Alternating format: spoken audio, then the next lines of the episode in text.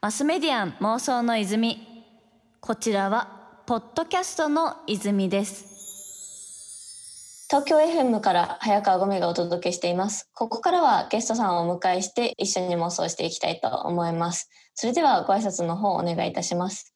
ウームの鎌田と申します。本日よろしくお願いします。よろしくお願いいたします。本日もあのウームの鎌田さんに来ていただいてます。前回はウームの立ち上がりの話だったりとか、それこそあの以前働かれてた光通信の話だったりとかをお伺いしてきたのですが、特に私も個人的に気になってる、あの最近ウームさんがこう、ウムラジといって東京 FM で番組をされていたりとか、あとそれ以外にもその音声コンテンツのアプリをされてたりとかすると思うんですけど、ちょっとそちらのアプリについてあのお伺いしてみてもいいですか？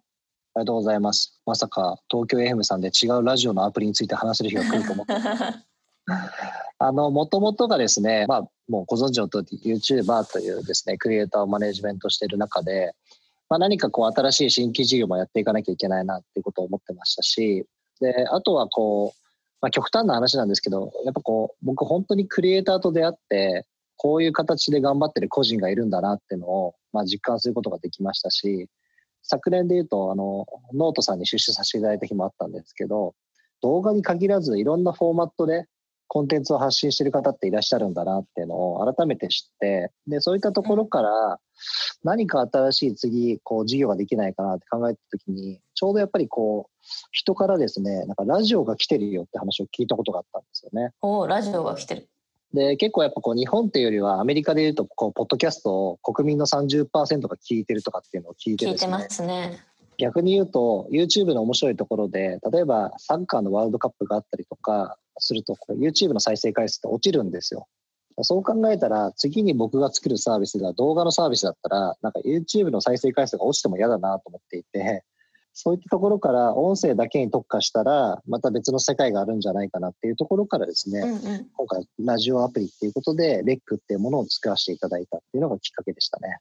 なるほど。実際そのラジオってやっぱりその動画とまた違う場所場面で聞かれる方が多いかなって思うんですけどレックはこうどういう場面で聞かれることだったりとかこうユーザーさんがどういう体験をすることを想定して作られたものになるんですかね？あの、まず聞く側で言うと、こうやっぱりあの、気楽に聞いていただきたい。まさしくこう、ながら聞きみたいなところをですね、うん、僕たちとしてもそう目指している方向性で、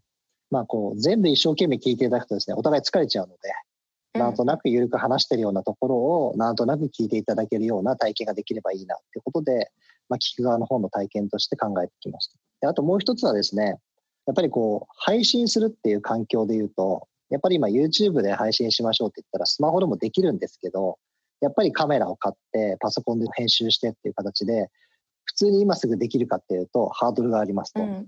やっぱこだわり始めるとキリがないっていうのもありますし、うん、で、レックの場合で言いますと、もう本当にこのスマホ上で、スマホのマイクから音声を拾っていただいて、その後、まあ、効果音をつけて、で、そのまま世の中に発信することができるっていう意味では、もう本当に簡単に配信ができるってところを突き詰めていこうというところからですね、今ずっと開発をしてますので、やっぱりこう簡単に聞いてもらいたい、簡単に配信がしたい、そういったものを一番身近なスマートフォンで解決することが、ラジオっていうものをもっと伸ばせるんじゃないかなっていうふうに思いましたね。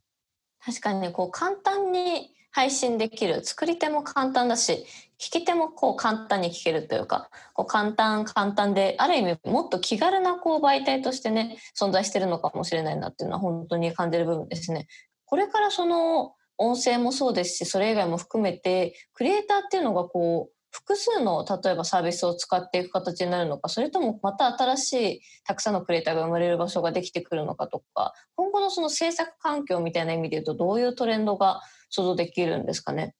やっぱりコンテンツの情報量っていうのは比例してくると思っていて例えば僕、動画ってやっぱり最高のコンテンツだと思ってるのは情報量がめちゃくちゃ多いんですよね。例えば文字とか写真に比べると。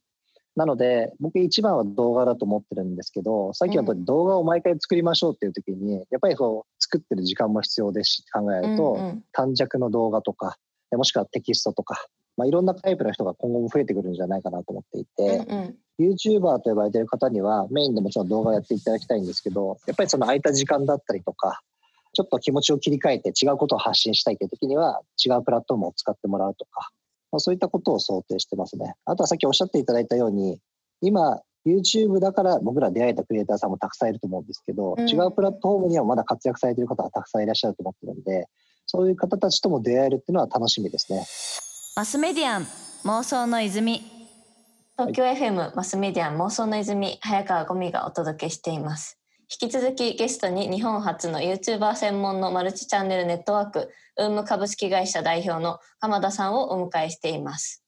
結構その直近、まあ、こうやって割とね、在宅されてる方とかも増えてるような状況で、例えば YouTube 上でもそのクリエイター自身の発信力をもとにしてなんか多くの人に情報を伝えるようなことをされている方っていうのも様々見かけられるんですけどコロナでこの状況になって変わってきたそのクリエイターの在り方とかこう YouTuber さんが取り組まれている新しい何かって直近だとあるんですかね？あのやっぱりこう僕たちもただ単純に動画を投稿してそれによって売り上げを上げていって、うん、で儲けましたっていうことでもなくて、うん僕らずっと個人がメディアになるってことを発信し続けてきてたので、そういった意味でやっぱメディアとしての責務って、やっぱりこう若年層によく見られてるんだったら、まあ本当に手洗いうがいをしましょうとか、で、うちで過ごそうとか、やっぱりより発信力、影響力がある人が言っていくことが一番だと思ってるので、そういった意味で、まあ僕らがどうっていうよりもクリエイターが自発的に本当にやっていますけども、個人個人ですね、やっぱ呼びかけていきたいっていうのが、より一層強まって、それがまあ形になってるんじゃないかなっていうのが一つと、で、あとまあ、撮影もやっぱり外ではできないことが多いので、そう最近で言うと、まあ今日のオンラインみたいな形の撮影じゃないですけども、みんなでハングアウトの中で動画を作りましょうとか。あった。そう、いいね、その中でこうオンライン鬼ごっこしましょうとかですね。オンライン鬼ごっこ。はい。こういう時期だからこそっていうと不謹慎かもしれないんですけども、うん、あの3.11の時に LINE っていうサービスができて、うん、やっぱりもう僕らも最近言ってるのが、こういうタイミングだからこそ、次のエンタメっていうものか、新しいサービスっていうものが立ち上がるだろうし、立ち上げなきゃいけないだろうし、っていうことをやっぱ日々考え続けてるので、まあやっぱり今ね、こう笑顔になる話題が少ないので、また違った形で話題とか笑顔を届けていけたらいいなってことを考え続けてますね。確かにこう YouTube を見てる中でも若年層、まあ、幼稚園とか小学校とか通ってる子もすごい多いかなって思うんですけど、まあ、大人はねお家で仕事してればいいんですけどなかなかこう学生の子だったりとか幼稚園の子とかだと友達に会える時間も減っちゃってすごい寂しい思いをしてたりとかなんかそういった時にこうエンタメが担える部分というかっていうのはすごい大きいのかなっていうのは本当に感じる部分でやっぱそこをさまざまな方が登録されてメディアとして何ができるのかっていうのを考えられてるんだろうなっていうのはすごいこうひしひしとこの YouTube の画面というかねおすすめとかを見てても感じる部分だなと思って結構ね手洗いの動画とかもいろんな方が上げしたりとかしかもそれ見ててねやっぱ面白いなっていうのは特徴だなと感じる部分ですね。マスメディアン妄想の泉早川ゴミが東京 FM からお届けしていますマスメディアン妄想の泉今日はゲストに日本初の YouTuber 専門のマルチチャンネルネットワークウーム株式会社代表の鎌田さんをお迎えして妄想トークをしております。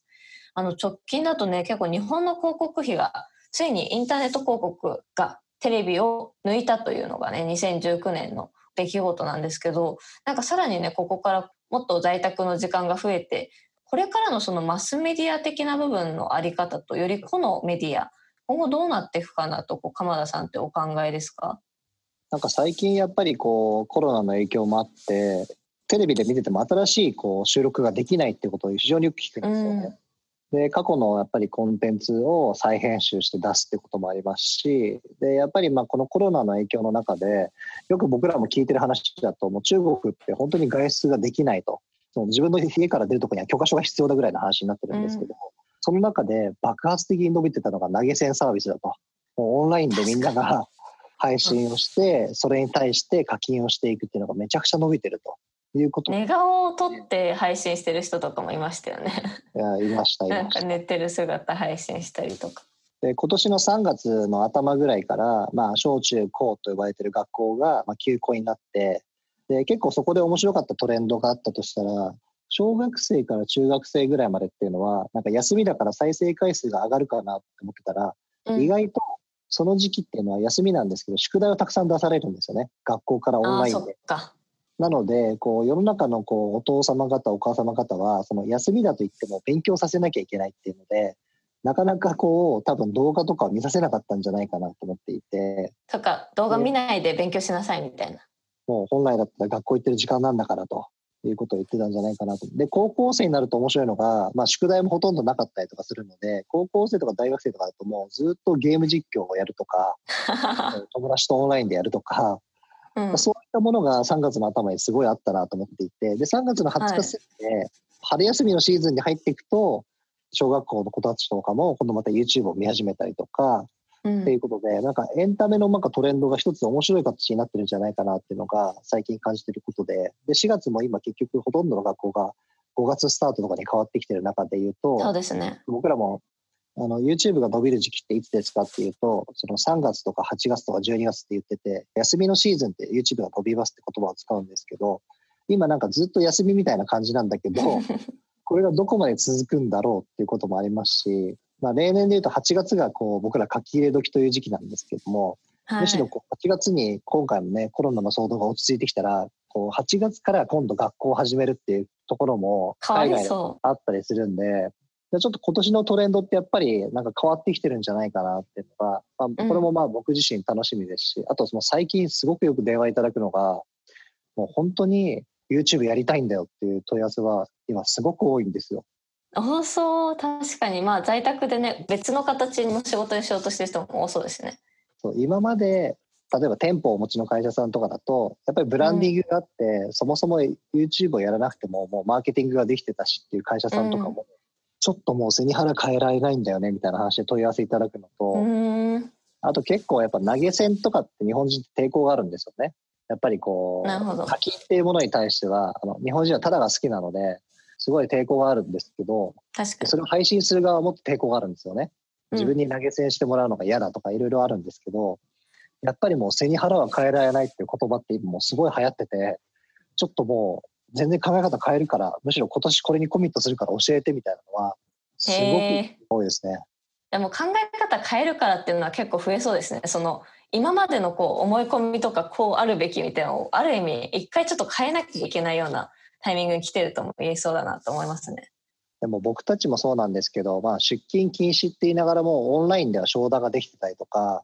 うんこうやってオンラインでラジオ収録ができたりとか、まあもちろん対面の方がいいんですけども、なくてもできるじゃんっていうことを、このタイミングだからいろいろ知るチャンスにはなってるなと思っていて、そうですねこ。れがいい意味で、これがね、お騒動が収まった後も、いい文化を残していって、また進化できたらいいなと思いますね。マスメディアン妄想の泉。